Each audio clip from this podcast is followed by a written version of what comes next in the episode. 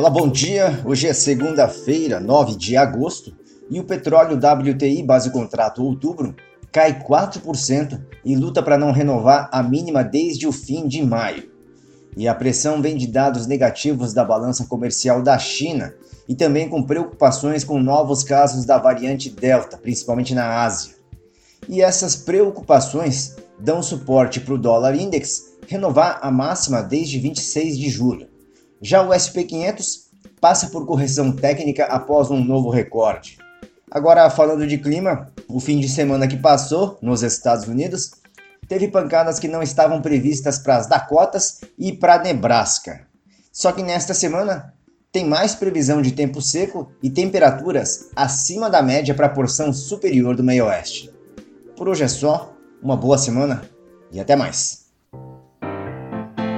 Você ouviu o podcast Comentário da Manhã, enviado todos os dias antes da abertura do mercado na Bolsa de Chicago. Para conhecer os nossos outros podcasts e também os serviços de assessoria em comercialização de soja, milho e algodão, acesse agerural.com.br e entre em contato com a gente.